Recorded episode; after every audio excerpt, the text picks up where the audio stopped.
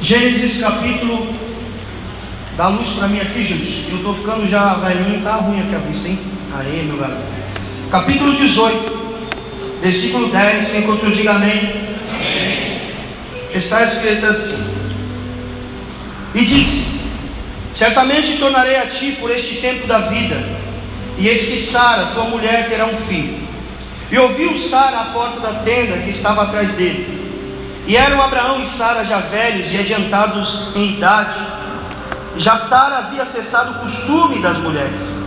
Assim, pois, riu-se Sara consigo, dizendo: Terei ainda deleite depois de haver envelhecido, sendo também o meu senhor já velho?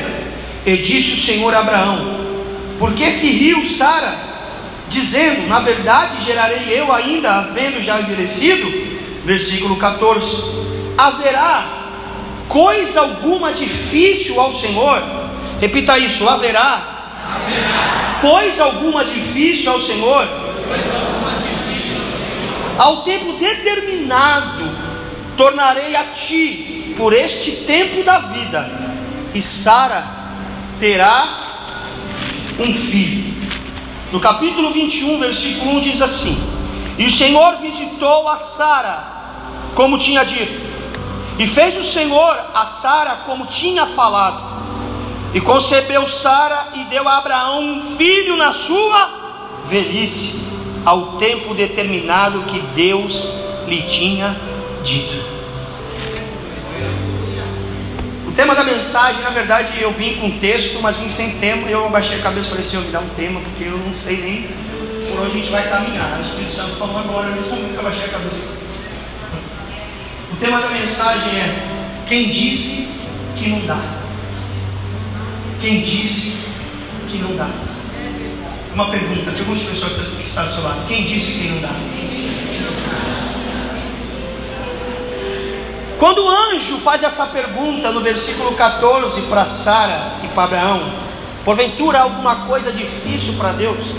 É exatamente essa pergunta que ele estava fazendo. Quem disse para vocês que não dá? Porque Deus estava vindo até a tenda de Abraão, e Abraão recebeu os anjos do Senhor, ali, uma teofania, aparições de Deus, e a Bíblia diz que Abraão então acomodou eles, deu comida, deu água, deu pão, e na verdade eles vieram na tenda de Abraão para liberar uma palavra sobre a vida de Sara, uma palavra que Sara geraria filhos. Porém, a Bíblia diz que Sara e Abraão já eram avançados em dias. Para você ter ideia, Sara tinha 89 anos. Quantos anos? Quantos anos? Abraão tinha 99. Quantos anos? Juntando os dois dá quase 200 anos. E Deus está vindo fazer uma promessa, ratificar uma promessa a Abraão e a Sara, que tinha feito no capítulo 12.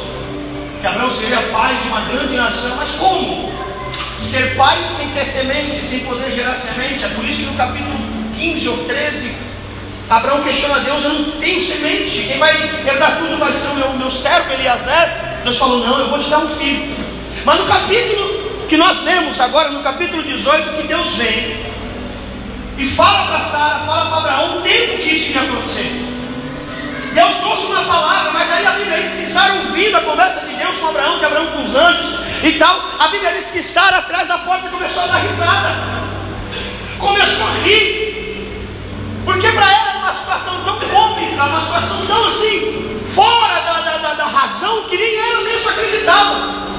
Porque ela dizia: Como pode eu, sendo velha, e meu marido Abraão sendo velho, nós vamos ter filho daqui de um ano?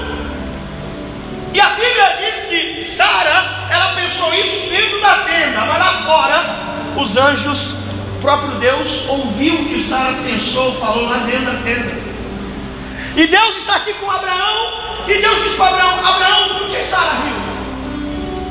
Nem Abraão sabia o que ela tinha dito lá dentro, mas Deus sabia. Deus sabe aonde estão os medos escondidos, os receios escondidos. Tem coisas que às vezes o teu marido não sabe que você pensa, aquilo que você tem medo, as suas incredulidades, seus temores, mas Deus está sondando você dentro da tenda. Abraão nem sabia o que estava acontecendo lá de lá, mas Deus está dizendo, por que Sara riu na cozinha? Porque vocês são velhos?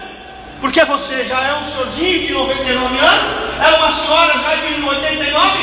Por acaso, alguma coisa impossível para Deus? Alguma coisa difícil para Deus? Deus estava perguntando para Abraão: Abraão, quem disse para vocês que não dá?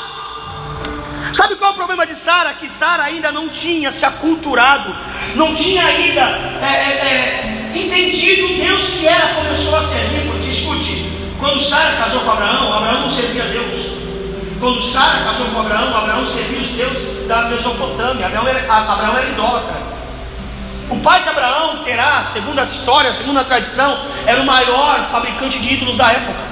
Eu já contei uma história para vocês aqui, que é uma história da tradição judaica, que conta como foi a conversão de Abraão. Que um dia Terá saiu para viajar e disse para Abraão: Abraão, cuida aqui de todos esses ídolos da casa, que ele era fabricante de ídolos. Quando eu voltar, eu quero ver tudo em ordem. E a história diz, a tradição diz que quando Abraão, quando Terá vai para uma viagem longa, para negócios, Abraão ficou em casa tomando conta de tudo. Mas nesse inteirinho apareceu o Deus de Israel Abraão. Se revelou a Abraão. Então Abraão conheceu o verdadeiro Deus. E conta a tradição que Abraão então quebrou todos os ídolos, deixando só um ídolo maior intacto. E quando Terá voltou da viagem, Terá chegou aquela bagunça na casa, aqueles ídolos esparramados, quebrados, ele viu um, um ídolo maior, intacto, e chamou Abraão para ver o que tinha acontecido. E Abraão disse: Pai, é o seguinte, ó, esse ídolo aqui maior ficou com raiva, ficou nervoso com os outros deuses e saiu batendo em todos, quebrando tudo e destruiu todos. Aí o pai de Abraão, segundo a tradição, isso não está na Bíblia, ficou, ficou doido e disse: Abraão, tu está doido. Está vendo esse Deus aqui? Ele tem olho e não vê. Está vendo esse Deus aqui? Tem boca e não vê. Tem mão, é, tem boca e não fala. Tem mão e não apalpa. Tem pé e não anda. E tu vem falar para mim que ele saiu daqui e fez tudo isso, Abraão? Aí foi onde que Abraão se encheu de fé e disse: Então, pai, sabe por que eu quebrei tudo isso? Porque enquanto o Senhor viajava, se revelou um Deus para mim, que esse tem olho e vê, tem boca e fala, tem mão e sente, tem ouvido e ouve, tem pé e anda. E ele disse para mim: sai da tua casa, do meio da tua parentela e vai para o lugar que ainda te mostrarei. E aí começa Gênesis 12 na vida de Abraão. Mas escute, Sarai era casado com Abraão antes disso. Ela estava acostumada com os deuses pagãos. Ela, ela tinha ainda um pouco de incredulidade no seu coração, porque os deuses que ela servia na Mesopotâmia não podia fazer nada. Escute, Sara está com 89 anos. Escute, irmão, o sonho de uma hebreia é gerar um filho. O sonho de uma judia é gerar um filho. Tu acha que durante esses todos os anos, 89 anos, ela não tentou, ela não deu sacrifício a deuses, ela não fez simpatia, votos e nada aconteceu. E quando aparece o Deus verdadeiro na história e libera uma palavra sobre a vida de Sara, o que que Sara faz? Ela dá risada. Porque a cabeça dela é o seguinte, pô, já estou tentando tanto tempo. Eu já consultei tantos deuses, agora vai ser esse que vai vir com essa conversa, dizer para mim que eu vou gerar depois de velha. Eu tentei quando tinha 30 anos, 40 anos, 20 anos, e não deu certo. Agora que apareceu esse Deus, vem dizer para mim que vai acontecer em Sarah Hill. Aí Deus escutou esse riso de incredulidade e disse assim: Por que está rindo? Por que você não está crendo? Quem disse para você que não dá? Deus estava dizendo: não é questão de idade, não é questão de tempo, não é questão de circunstância a questão do Deus verdadeiro, daquele que pode todas as coisas. E eu quero hoje profetizar uma palavra sobre a tua vida. Talvez as circunstâncias estão dizendo que não. Talvez o mundo está dizendo que não. Talvez você está tentando buscar um milagre, uma resposta, e todo mundo está dizendo é impossível, não dá. E Deus está perguntando para você quem disse que não dá. Porque, irmão, o que prevalece na nossa vida não é a palavra de homens não é palavra de deuses falsos, não são palavras da circunstância. O que prevalece na nossa vida é a palavra do eterno, aquela palavra que não volta vazia, aquela palavra que passará os céus e a terra, mas ela vai continuar firme no propósito. Então, essa noite, Deus te trouxe aqui nesse primeiro dia para dizer para você que está aí, às vezes está até desacreditando no que Deus já falou no seu coração, diante das circunstâncias. Quem disse para você que não dá? Quem disse para você que não dá? Quem disse para você que escute o final da tua história? Quem vai colocar o ponto final é Deus, não é o diabo, não é a doença. A nossa história não é escrita pela circunstância, a nossa história é escrita pelo dedo de Deus. Deus hoje está sondando dentro das tendas as incredulidades. Deus está dizendo, está confrontando aquilo que a gente não crê. Porque Sara está dizendo é impossível, Deus está dizendo é possível sim, quem disse que não dá. E Deus vai dizer: olha, quando chegar o tempo determinado, o tempo determinado, repita essa palavra, tempo determinado. Então você vai ver que tudo eu posso fazer. Irmão, no cap... hoje eu estava lendo isso, eu falei, meu Deus, eu já li a Bíblia tantas vezes, nunca prestei atenção nesse detalhe. O capítulo 18, a Bíblia diz que Deus visita a tenda. No capítulo 21, a Bíblia diz que Deus visita a Sara. Aí tu vai dizer, pastor, é a mesma coisa, não é? Aqui são dois tempos de promessa. Há um tempo que Deus visita a tenda. Quando Deus visita a tenda, o que, que Deus está visitando o ambiente que você está vivendo. Deus está indo na circunstância que você está vivendo, porém Ele não vai fazer nada naquele momento. Ele entra naquele ambiente, naquela circunstância. O que, que ele faz? Ele está visitando a sua tenda, visitando tudo aquilo que você está vivendo. Aí tu agora vai mudar. E Deus fala, não, calma. A primeira visitação no tempo da promessa, Deus vem com uma palavra dizendo assim: Eu vou fazer, eu vou fazer. Eu vou fazer. Eu vou fazer. Aí Deus vem para arrumar as nossas emoções, ajustar a nossa fé e dizer quem diz que não dá. É, um, é, um, é a visita da tenda, é a visita que Deus está prometendo está colocando as coisas no seu lugar. O capítulo 18 é Deus visitando o ambiente e não fazendo nada, mudando o coração de Sara, a perspectiva de fé de Sara, a motivação de Abraão, e Deus vai embora sem fazer nada. Mas no capítulo 21 Deus volta, e dessa vez Deus não vai visitar a tenda, Deus vai visitar Sara. Porque antes de Deus fazer, aleluia, antes de Deus fazer com que você gere algo, Deus antes vai gerar algo em você primeiro. Deus vai trabalhar em você primeiro. Antes que Isaac venha ao mundo, Deus vai construir coisas dentro de você. Deus primeiro visita a sua casa, vai no seu ambiente, libera uma palavra, diz para você crer que será salvo tu e a tua casa. Aí você toma posse daquela palavra, você espera, você ora, você começa a vencer, a lutar contra a incredulidade. Aí passa o capítulo 18, passa o capítulo 19, chega o capítulo 21. E dessa vez Deus não vai visitar a tenda, Deus vai visitar Sara, vai visitar você. É o tempo do cumprimento da promessa, é o tempo da materialização da promessa. Você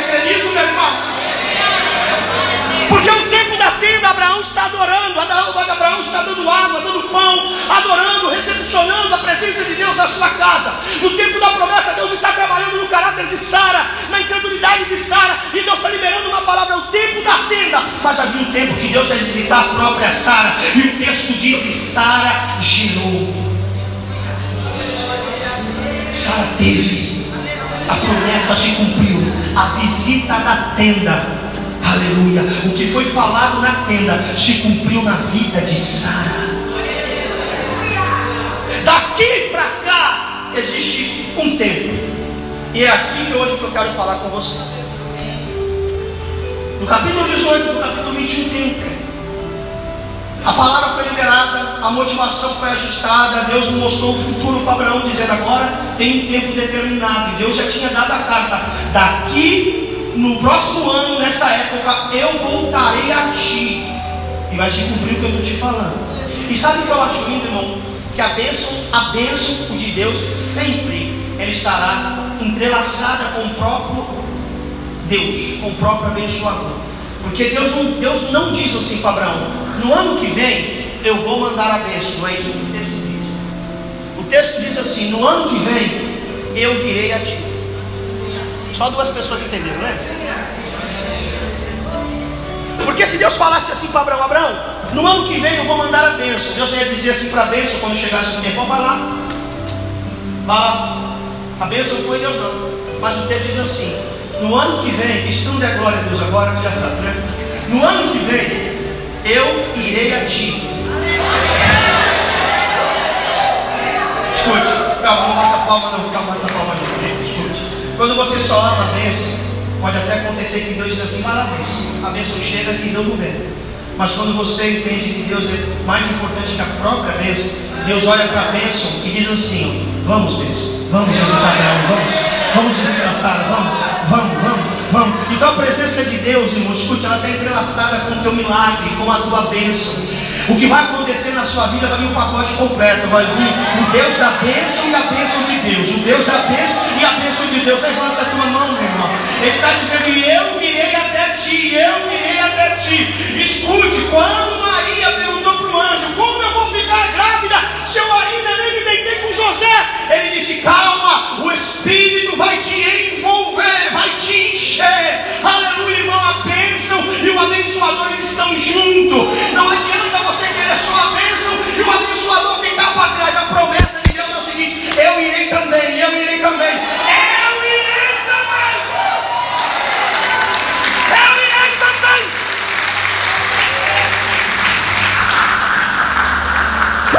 Deus estava dizendo: Abraão, avisa Sarai, avisa ela que no ano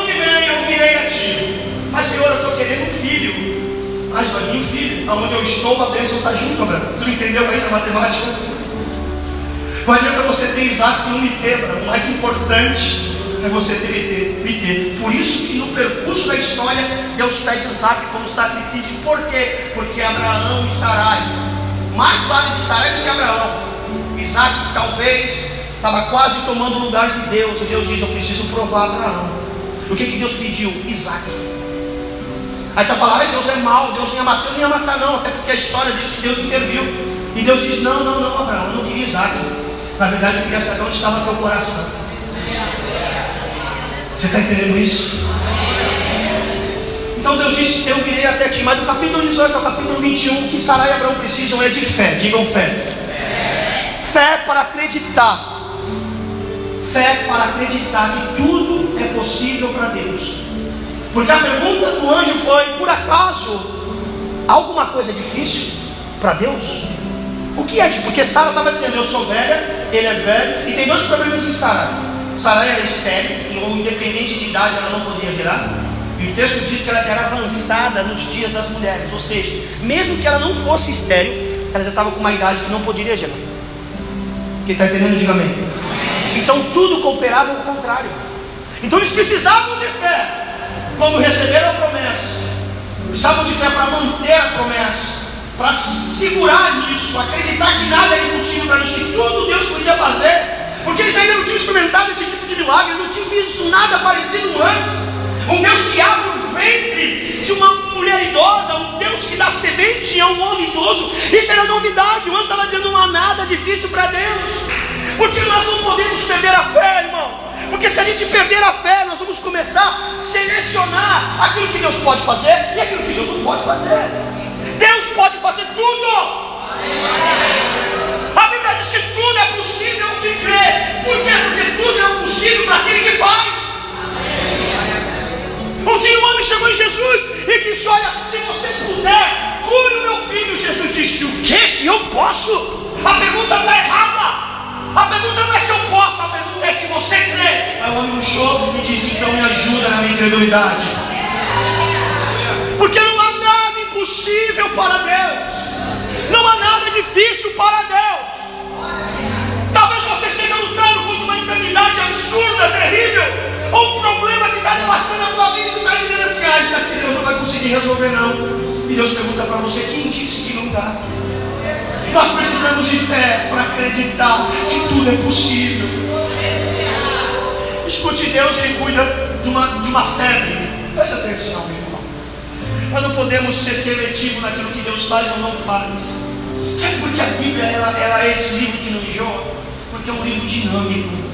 É um livro que você vai ver Jesus fazendo de várias formas, curando de várias formas, abrindo portas de várias formas, trabalhando de, de várias formas, se apaixona por causa disso, não é aquela coisa, aquela mesma coisa de sete passos, não é nada disso. Por exemplo, um dia Pedro levou Jesus na casa da sogra dele. A Bíblia diz que a mulher estava com febre. Febre! Jesus chegou lá, estendeu a mão e disse: Minha senhora, fica de pé, levanta e a febre passou e ela começou a servir a Jesus e os discípulos. Mas à frente está vindo um morto numa caravana sendo carregado, e Jesus para, coloca a mão no defunto e diz: Levanta e entra. Uma semana atrás ele curou uma febre, na outra semana está ressuscitando um morto.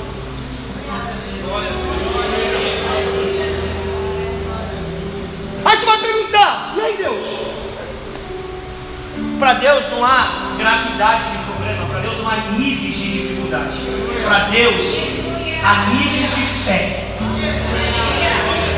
O teu nível de fé vai determinar até que ponto Deus vai chegar na tua vida. Ah, isso é forte. Porque tem gente que não tem fé, não tem fé para que a sogra de Pedro levante. Tem gente que tem fé que um defunto levanta. É tudo na questão de como você crê. Você não pode perder a fé, porque Deus pode fazer o impossível. Em todas as esferas de dificuldade, irmãos. Em todas as esferas de dificuldade. Um dia descer um homem no telhado, descer um homem no telhado, um homem está paraplégico, calejado, cai bem na frente de Jesus, presta atenção. Está todo mundo dentro da sinagoga dizendo, vai curar, vai curar o homem, porque está curando todo mundo. Isso aí para ele é fácil, Jesus está curando. Porque para Jesus agora as pessoas não ficavam mais encantadas com os milagres de Jesus, porque já estava normal. Então quando o homem estava lá, todo mundo pensou, vai curar. Porque isso é possível para ele, ele faz isso aí, ele vai levantar o homem, quer ver? Aí quando Jesus olha para o homem, Jesus sempre gosta de contrariar os religiosos, principalmente. Jesus olha para o homem e fala assim: Ei, perdoados estão os seus pecados. Aí todo mundo ficou, ficou, aí bugou, aí deu tilt no sistema dos religiosos. Mas peraí, o cara está aleijado. Jogaram ele aqui para ele ser curado, ele está perdoando o pecado. Aí Jesus conheceu no coração e disse assim: Ei, vocês, o que é mais difícil? Eu dizer para esse homem: levanta e anda ou perdoados estão os seus pecados. Agora presta atenção, porque Jesus está usando uma pergunta retórica. Porque os judeus sabiam que aqueles que tinham poder para fazer curas e milagres e prodígios era porque Deus estava com essa pessoa. Por isso que Nicodemos diz: Nós sabemos que Deus está contigo, por isso que é possível você fazer o que faz. Então eles sabiam que a pessoa que curava alguém, levantava alguém, Deus estava com essa pessoa. Mas eles sabiam também que o único que poderia perdoar pecado era Deus. Ninguém mais poderia perdoar pecados. Se eles afirmassem assim, olha, você pode levantar esse homem, estava afirmando Deus é contigo, porque capítulos atrás estava dizendo que Jesus não era filho de Deus. Se eles tivessem dito para Jesus, você não, você pode perdoar esse homem, ele estava afirmando você é filho de Deus. Eles tinham dito que Jesus não era filho de Deus, que não era nada. E Jesus perguntou: o que é mais difícil, levantar ou perdoar? Aí todo mundo ficou quieto. Então, a Jesus disse: Para que vocês saibam que toda autoridade foi dada ao Filho do Homem na terra, já foi perdoado, foi? Foi. Agora levante isso, eu fiz. Está entendendo? Você precisa de fé para entender que tudo é possível. Tudo é possível para Deus, tudo é possível para Deus, tudo é possível para Deus. Eu quero que você receba essa palavra, tudo é possível para Deus. Pastor, eu já estou velhinho na fé, pastor. Eu não aguento mais essas coisas, eu estou querendo estar andando com uma dor nas costas. Eu não tenho mais essa empolgação que o Senhor tem para crer. Não, deixa eu te falar, tudo é possível. Deus pode fazer ainda nesses dias. Deus pode ainda abrir porta nesses dias. Se você acha que já experimentou tudo, você está enganado. Ainda tem novidade de vida para você nesses dias. A pergunta não é se Deus pode, a pergunta é se você crê. Se você tem fé para acreditar que tudo é possível, tudo é possível. Quem disse que não dá? Quando o diabo chegar para você e dizer não dá, dá um tapa na cara do bom, diz quem disse que não dá, se meu Deus disse que dá. Quem disse que não dá essa palavra se Deus disse que dá? Quando o diabo dizer não, teu filho vai morrer na maconha, no crack, nas drogas, aí tu dá pega uma Bíblia, aquela de estudo. Antigamente tinha uma Bíblia que precisava não dar na cara do Satanás, assim, ó, pá! Quem disse que não dá? Porque a Bíblia diz que meu filho é a herança do Senhor. Ele não é das drogas, ele é de Deus.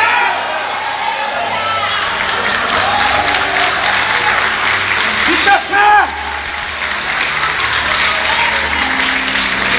Compra uma Bíblia bem grande, bem grande, irmão. Deixa na estante. Quando o diabo vem falar, dá na cara. Pá! Ah,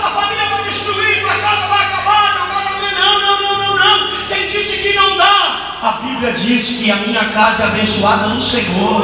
Eu e minha família vamos servir ao Senhor. Eu sinto a presença de Deus aqui, meu irmão. Essa noite eu vim aqui dizer para você que em 2020, meu irmão, ninguém vai mais opinar na tua fé, nas circunstâncias da tua vida. A palavra vai ser de Deus. A palavra é de Deus. Deus está dizendo para você: tudo é possível. Deus o que eu estou orando para que 2020 seja uma, um ano de loucuras de Deus nessa igreja. Que comece a acontecer milagres que as pessoas não saberão nem explicar, mas nós vamos viver esse negócio aí. Vai começar a acontecer umas coisas aí, meu irmão, que aquele que não podia gerar vai gerar, aquele que achava que, que ia morrer com essa doença vai ser curado, e vai ser assim: Deus vai desenganar médico, desenganar endemoniado, Deus vai enganar religioso, vai dizer: Eu sou Deus do céu na terra, eu mando, eu faço, eu mando para mãe glorificar não. Diga para a pessoa que está do seu lado: Tu trouxe fé ou trouxe um saquinho de pipoca? Se trouxe pipoca, já pega o tempo do teu lado, diz para mim. Precisamos ter fé para acreditar que tudo é possível para Deus. Deus está dizendo, Sarai, quem disse que não dá, filha? Quem disse para você? Por acaso alguma coisa é difícil para Deus? Mas eles também precisavam de fé para passar pelo teste do tempo. Diga tempo. Porque Deus vai dizer para Abraão: olha, no tempo determinado, tempo determinado. Ou seja, Deus está dizendo: Abraão, eu já estou lá na frente, esperando vocês. Eu e a bênção já estamos lá na frente esperando vocês. Já há uma data. Olha, eu sinto, me dá meu corpo arrepiando, há uma data. Há um dia marcado nos céus. É que, é que o calendário de Deus é diferente do nosso, irmão. Deus usa esse teu relógio que tu comprou na AliExpress e fala que comprou aí no carro. Não, não é esse relógio que Deus usa. Deus não tem calendário atrás da porta. O nosso tempo é o cronos, de Deus é o kairos. O Cronos é aquilo que a gente sabe. A semana tem sete dias, o mês tem 30 dias, o dia tem 24 horas, isso é o Cronos, o tempo limitado do homem. Tempo de Deus, ele corre não contra Deus, ele corre a favor do próprio Deus. Quando nós falamos de tempo para nós, a gente fica espantado, meu Deus, o tempo está correndo contra mim. Quando a gente fala de tempo para Deus, Deus está olhando numa ótica de preparando a sua vida para receber o que Ele tem para você. Porque a Bíblia diz que um dia para Deus vale mais é, como fosse mil. Está dizendo assim, pastor, demorou, demorou quanto tempo? Um ano. Deus, quanto tempo está registrado aí? Filho, aqui passou algumas horas, uns minutos. Há um tempo determinado, Abraão. O que eu preciso, Deus? Eu preciso ter fé para ser atestado e provado no, na, na, no teste do tempo, até você chegar aqui. A fé, ai irmão, a fé ela não te faz chegar mais rápido. A fé ela te faz chegar. Entendeu? A fé não vai fazer você burlar o tempo. A fé vai fazer você resistir. Você vencer o tempo. É como aquela mãe que ora pela salvação dos seus filhos. Passa um ano e ela está dizendo, eu creio. Passa três anos e ela está dizendo, eu creio. Passa dez anos e ela está dizendo, eu creio. Aí Deus está olhando do céu e está dizendo, Cada dia que passa, cada hora que passa, cada momento que ela crê, que ela persevera, o tempo determinado está chegando, está chegando, está chegando, está chegando, está chegando. Enquanto muitos desistiram, enquanto muitos pararam, enquanto muitos disseram, não, isso é loucura, isso é mentira, isso não vai acontecer. Tem gente dizendo, não, é possível, é possível sim, eu creio, eu creio, eu creio, eu creio, eu creio, eu creio, eu creio. Aí passa o capítulo 18, o capítulo 19, o capítulo 20, aí vive o capítulo 21, e no tempo determinado, Deus visitou Sara e Sara gerou um filho como Deus tinha dito e falado. Nós precisamos de fé para superar o teste do tempo. No céu não tem elevador, no céu não tem microondas, o céu não é McDonald's, o céu não é Burger King, o céu não tem rede de fast food. Deus é fazendeiro. Alguém está pensando, vai vir heresia aí, e eu estou aqui me segurando para não falar besteira. Deus diz que Deus tem uma seara. Compara Jesus como dono da seara, é fazendeiro. Em casa de fazendeiro não tem micro-ondas, em casa de fazendeiro não tem nada desse negócio de fast food. A comida da roça como é que é? É rápido a comida ali? É rápido? Começa a preparar de manhã, irmão. O almoço começa no café, ser preparado. Mas fala, fala para mim, quem já comeu comida mais gostosa do que comida feita ao forno ainda? Não existe. esse teu x-salada que tu come por aí, essas pizzas. Isso aí foi o diabo que meteu. Por isso que a gente tem que orar antes de comer. Porque eu estou dizendo isso, irmão. Tudo que é bom demora. Deus, Deus já estabeleceu esse princípio. Deus estabeleceu esse princípio. Tudo que é bom demora. O Antigo Testamento, só de Gênesis a Malaquias, tem aproximadamente, aproximadamente aí, quase uns 3 mil anos. De Gênesis a Malaquias. 3 mil anos Deus prometendo, virá um, pisará na, na cabeça da serpente. Deus falando, olha, virá o meu libertador. Um menino nos nasceu, um filho se nos deu. Olha, vai falando, falando, falando. Quase 3 mil anos. E aí, quando você vira a tua Bíblia de Malaquias para Mateus, tem uma folha branca, amém, irmão? Amém? Pastora minha não tem, então joga fora de maçônica, sabe? Estou brincando. Mas tem uma, tem uma folha branca aí. Sabe o que significa essa folha branca? 500 anos de silêncio. Junto ao tempo do Antigo Testamento, o período de silêncio de Deus. E Jesus vai nascer quando? No Novo Testamento em Mateus. Olha o tanto de tempo que passou. Jesus é bom ou não é? Jesus é bom ou não é? Sabe por que demorou? Porque as coisas boas demoram para nascer, demoram para acontecer. Você que tem filho, você ficou nove meses assim naquela bola de cristal, né? Expectativa. Seu filho é bênção de Deus? O que é bom demora a acontecer. O que é rápido a gente não dá valor. Tudo que vem rápido não dá tempo para ser enraizado, criar maturidade. Não, por isso que eu disse que Deus é fazendeiro, o céu é uma roça, e lá a tua bênção está no fogo a lenha, no forno a lenha, está borbulhando. Sabe o caldinho do feijão está engrossando, está borbulhando, está dando fome, né, irmão? É isso aí, está borbulhando, borbulhando, borbulhando, e você está aqui dizendo: Eu creio, eu creio, e Deus está dizendo: Joga mais lenha aí, joga mais lenha, joga mais lenha, deixa borbulhar mais, e está dizendo: Eu creio, eu creio, e Deus está dizendo: Joga mais lenha. Então a tua fé é a lenha, aleluia desse fogo que não vai se apagar em nome de Jesus. Você precisa de fé para superar o tempo, o tempo. A igreja tem se perdido porque não sabe esperar, nós não aprendemos a esperar. Nós não fomos preparados para esperar, irmão. A cultura que nós temos hoje é uma cultura de muitas coisas para ontem. Nós não resolvemos nem o agora, já estamos pensando no amanhã. E Deus está dizendo: está tudo errado, cara, está tudo errado. Existe um tempo determinado para todas as coisas debaixo do sol. Há um tempo determinado, tempo determinado, mas pastor, eu não sei se eu vou aguentar. Vai aguentar, porque a Bíblia diz que Deus não coloca um fardo além das nossas possibilidades, além do que a gente, a gente pode suportar. Deus vai te dar, aleluia, condições espirituais, Deus vai te dar porta de escape para que você caminhe até o capítulo 21 da tua vida e você possa viver o tempo determinado de Deus na sua história, na sua vida. Aprenda a esperar, não coloque os carros na frente dos bois. Aprenda a esperar. A humanidade demorou, esperou mais de 3 mil anos para a vinda do Messias. Maria esperou nove meses para Jesus nascer. Jesus viveu 33 anos. Ficou seis horas na cruz, tanto tempo sofrendo.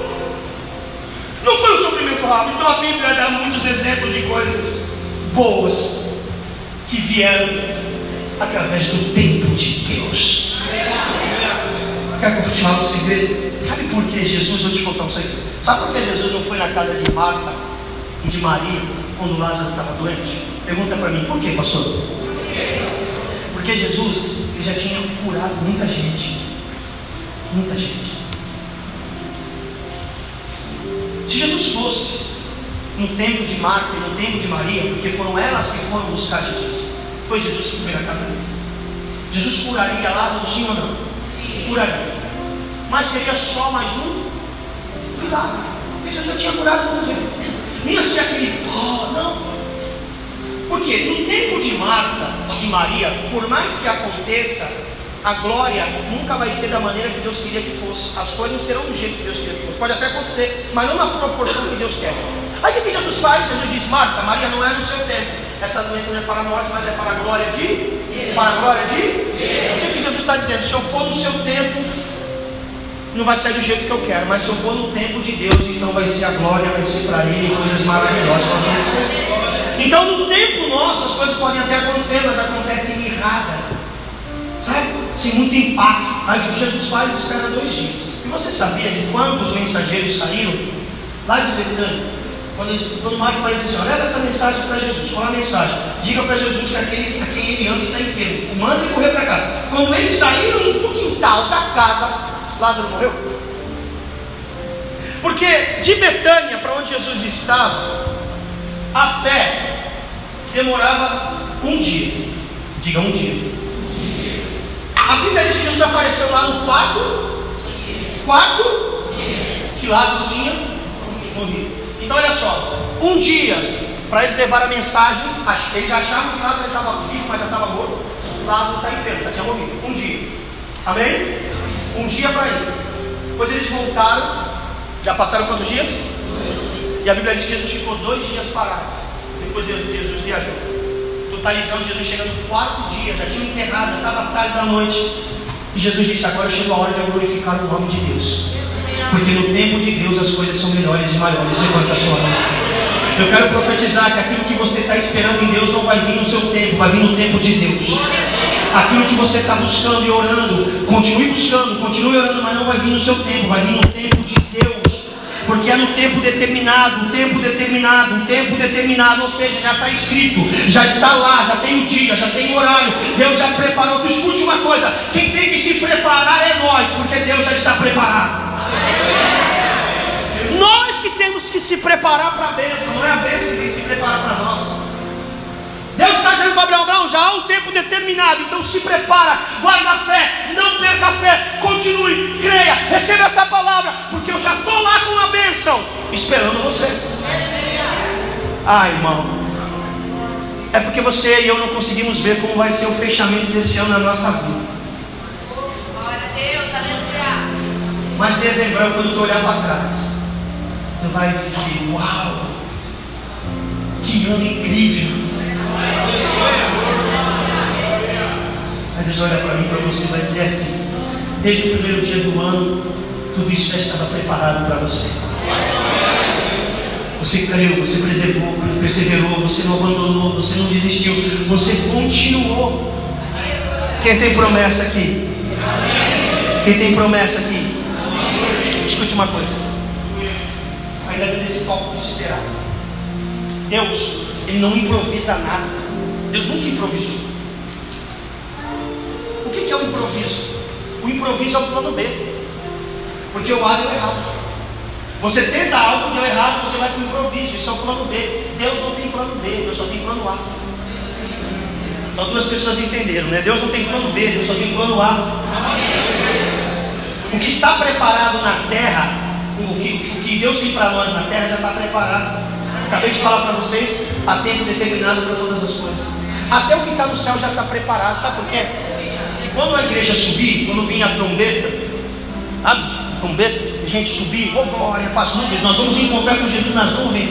Ah, e de lá ele vai puxar a caravana, a caravana do glória a Deus e aleluia para a eternidade. A Bíblia diz que quando a gente chegar lá, nós vamos ser recepcionados por Ele mesmo, e Ele vai dizer assim: Vinde, benditos do meu Pai escute e entrai para o gozo eterno, que eu vos tenho preparado desde a fundação do mundo. Olha, deixa eu arrepiar. Escute, o céu já está pronto para nos receber. Deus já preparou as coisas de baixo e as coisas de cima. Deus não, não improvisa. Ele só espera que você creia, continue firme, porque há promessas inferiores e promessas superiores, bênçãos inferiores e bênçãos superiores que já estão prontas, preparadas, de braços abertos para te esperar. Se tu crê nisso, glorifica Deus.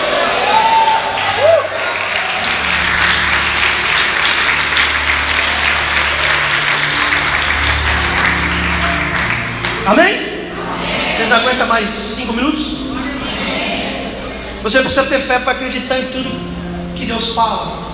Ter fé para acreditar que tudo é possível. Você precisa ter fé para suportar o tempo. Se você não tiver fé, você não vai conseguir vencer o maior gigante do homem, o tempo. Ai, pastor, eu quero casar. Espera. Pastor, eu quero namorar. Espera. Deus disse, porque Deus responde de três formas. Deus responde sim, não e espera. O sim já sabe o que tem que fazer. Sorrir, correr para a galera e gritar gol. O não, ficar bem putinho né? de misericórdia, ficar triste, como aquele filho, né? E quando Deus fala esperar, meu irmão,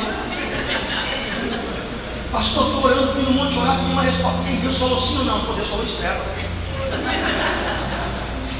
Aí é difícil, irmão. Porque quem tem sim, ah, tem uma direção. Quem tem não, tem uma direção. E quem recebe espera. Para onde vai? Aí que está o segredo. Quando Deus diz espera, Deus está dizendo vai para lugar nenhum, fica onde tu está. Porque Josafá tem peleja que você não precisa assim, você não precisa não, você não precisa lutar. Tem peleja que tem que ficar parado. Que enquanto você está parado, eu estou fazendo e trabalhando determinando o tempo da Isso é Bíblia, irmão. Isso é palavra de Deus. O problema é que quando é para a gente viver o sim, a gente quer falar um, viver o não. Quando é para a gente viver o não, a gente quer viver o sim. E quando é para a gente, quando a gente vai ver o tempo da espera, a gente quer ou para o sim ou para o não. Quer chacoalhar Deus na parede, quer bater, arrebentar. Escute, a porta do céu não pode ser aberta que nem os caras do FBI aí, da FBI, sei lá, sai arrombando porta, não. A Bíblia diz que a porta do céu é aberta por batida. Bater, bater. Já leu essa passagem? Tu já viu que fala que duas ou três vezes bater, bater, bater? Por que não fala muito? Porque até a porta para se abrir tem um tempo para Deus atender a tua vida. Se fosse assim, tudo que eu boto já acontece, irmão. Não, tem, tem um dia que vai bater, vai chamar, e vai vir uma resposta assim: ó. Shhh. Vai dizer, Ixi, hoje não é um dia, não. Ó. Aí você vai voltar depois de um mês, depois de um ano. Tá... Aí o texto diz assim: bater, bater, bater. Então a porta se abrirá. Sabe por que não acontece? Porque você bateu uma vez, a porta não se abriu e você desistiu. Eu te convido essa noite você voltar a bater na porta. Eu te convido essa noite você voltar a bater na porta. Pastor, eu parei de orar por quê? Deus quer ouvir de novo o toque-toque lá nas orações. Porque até para ir abrir a porta tem um tempo, irmão. Não é assim? Já viu aquela pessoa que está te chamando e tu fala assim, já vou. Irmão, eu sou meu louco, vou falar. A pessoa não sabe se tu está no banheiro, se tu está lá diante do trono. Sabe se tu está no momento né, de intimidade. A pessoa atendendo fala, espera, já vou. O já vou já quer dizer assim, cara, eu preciso resolver alguma situação, pedir uma roupa mim, né? Me preparar para te atender. A pessoa não passa um minuto. Aí tu crente, né? Já vou, amado. Tem gente que já é um miserável, espera aí.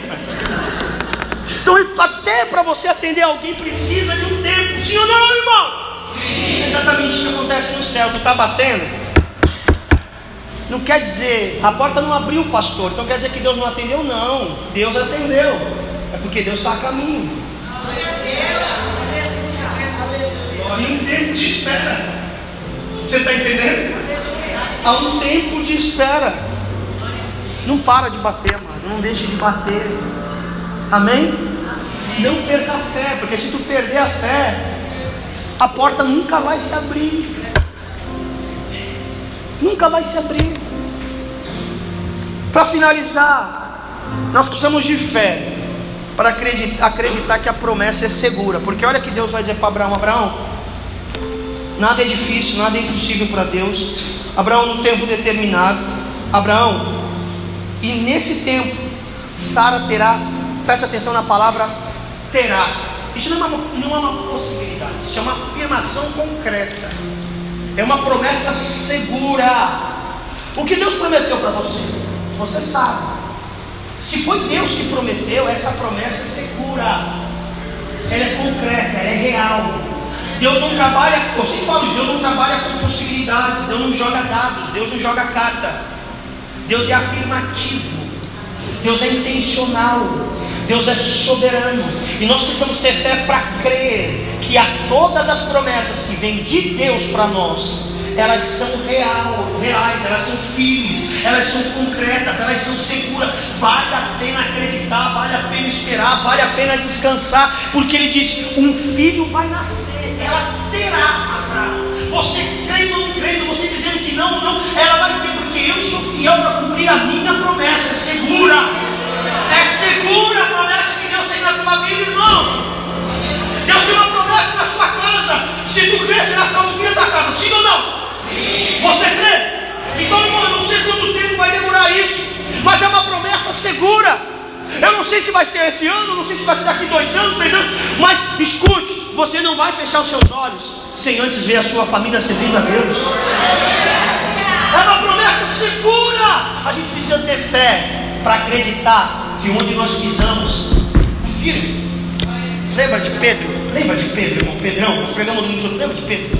Pedro é o personagem que eu mais gosto depois de Jesus na vida. O que, que Pedro disse para Jesus? Se é você, diga para eu ir até. Por que Pedro não foi sem Jesus dizer? Pedro não é? Porque Pedro, Pedro sabe que as coisas elas só se firmam, só se concretam, só se alicerçam, não na palavra de Deus mas sobre a palavra dele, de Jesus. E diz: se tu falar vem, ah, eu saio, eu piso, porque as tuas promessas, as tuas palavras são seguras. Aí escute, irmão, até agora o mar ainda está molinho, o mar. Quando Jesus disse: vem, abaixo de mim onde Pedro vai pisar, vira uma via, fica duro, fica o gelo, não sei o que aconteceu naquele momento, ficou só o seguro. Pedro colocou o pé e disse: está firme, Está firme. Porque quando ele promete, quando ele fala, sempre há uma segurança. Você pode confiar, você pode se lançar, você pode sair do mar, você pode investir, você pode sonhar, porque aquele que prometeu é fiel para cumprir. Ele não é homem para que prometa e depois se arrependa, ele não é homem para que minta. Ele é Deus, ele é Deus, ele é Deus, ele é Deus, ele é Deus. uma promessa concreta, segura, então você não pode perder a fé, porque se você perder a fé, você vai perder a certeza do que ele tem para a sua vida. Irmão, escute uma coisa: não existe fé por tabela, só você pode crer por você. Só você crê por você, querido. Só você pode dizer: Eu creio que isso é seguro, que essa promessa é firme, que vai nascer, Isaac vai nascer, porque ele disse que vai nascer. Eu creio, eu creio, eu creio, eu creio, eu creio, eu creio. Alguém pode dizer do meu lado: Eu não creio, mas diz, não importa a tua fé, o que importa é a minha. Eu creio, eu creio,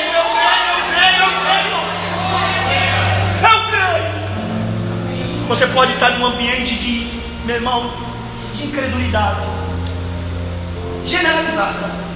Mas se você for a única pessoa que crê, Deus vai fazer, não pela multidão que está na sua volta, Deus vai fazer porque você acreditou. Porque você creu. Deus ele é estratégico em tudo. Olha só. Deus ele é, ele é como um jogador de xadrez, né? Na questão de salvar almas, salvar a família, Deus é como um jogador de xadrez. Olha com a matemática de Deus. A Bíblia diz que a vontade de Deus é que todos, que todos e nenhum. Certo. Aí o que Deus fez? Deus não só uma promessa. Se tu crer, salvo tu e a tua casa. Faz uma pergunta para você. Você conhece alguma família que lá dentro não tenha pelo menos um cristão? É difícil encontrar, não é? Pelo menos um. Um que crê, já percebeu? A família está toda destruída, toda arregaçada, mas tem um que está lá orando dizendo, eu creio, eu creio, eu creio, eu creio, eu creio, eu creio. Aí Deus pega a fé dessa pessoa, liga com a vontade dele lá em Timóteo, que a vontade é que nenhum se perca e todos se salvem. Então é um jogo de xadrez. Em cada casa Deus colocou uma pessoa que crê.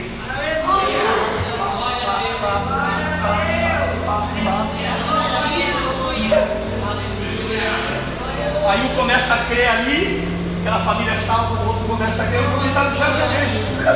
No final, o rei sempre ganha. No final, o rei sempre ganha.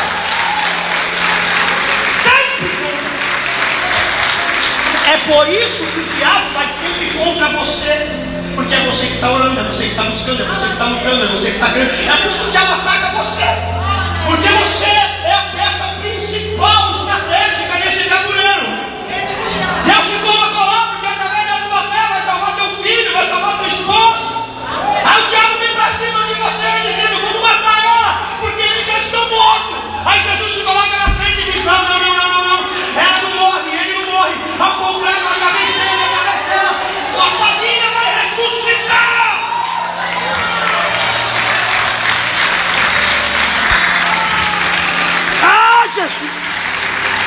Ah!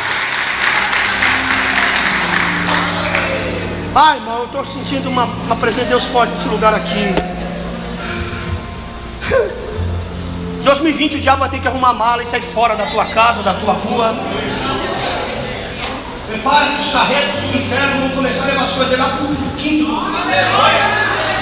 Esse ano vai ser um ano de restauração na sua casa, um ano de salvação na sua vida, eu profetizo em nome de Jesus. Você não tem medo de falar no Satanás? Não tenho, porque eu sei quem tem crido e quem tem vivido. A palavra que eu prego maior é que está em nós que está no mundo, irmão. Você sabia que Jesus falou mais do inferno do que do céu? Você sabia que Jesus falou mais do pecado do que da ceia? Por quê?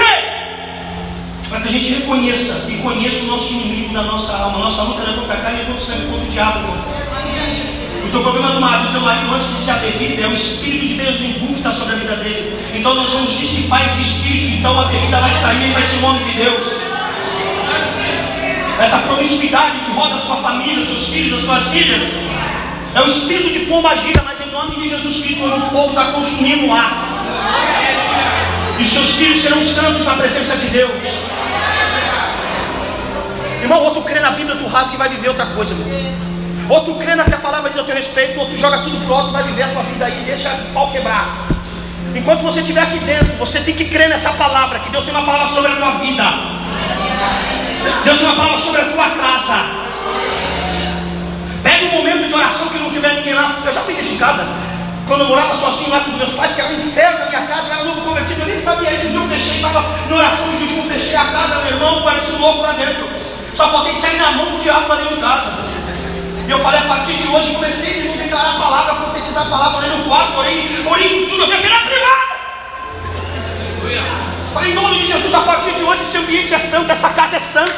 A presença de Deus aqui reina. Naquela porta só vai ter pessoas que vão trazer coisas boas. E tal, e tal, só ainda fofoqueiro em casa, irmão.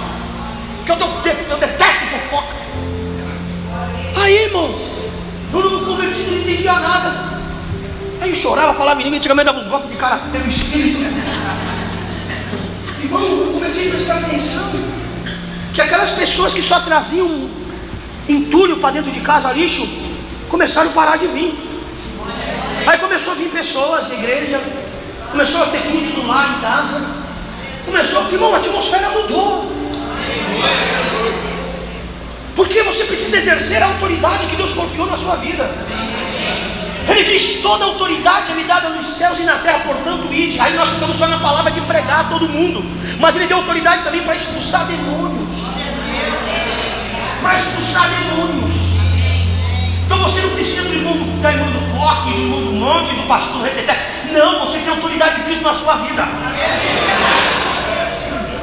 Chega lá na sua cama, irmão, quando não tiver ninguém para ninguém te chamar de louco. Faça que nem o filme do Titanic, vai lá na proa da cama e faz assim, ó. E fala mesmo, Satanás, em nome de Jesus Cristo, na autoridade que é no nome de Jesus Cristo, eu te repreendo na minha casa, na minha família. Sai do meu filho, da minha, das minhas finanças, sai. Em nome de vai brigando, vai guerreando, irmão, dá chute no cão. Tá entendendo, irmão? Ai, pastor, tenho medo. Que medo, irmão? Que medo? Que medo? Que medo? A Bíblia diz que ele está no nosso derredor, mas ao nosso redor está o leão da tribo de Judá. Crente com medo, crente com medo de domínio escuro, crente com medo, pelo amor de Deus, irmão. Barata tudo bem, porque barata não sai no nome de Jesus, mas o resto. Amor de Deus. Barata, se tu falar sai em nome de Jesus, não sai. Mas o demônio sai, irmão. Então corra da barata, mas não corra de Satanás, irmão. Diga para a pessoa que está do seu lado, essa noite, promete lá no barraco.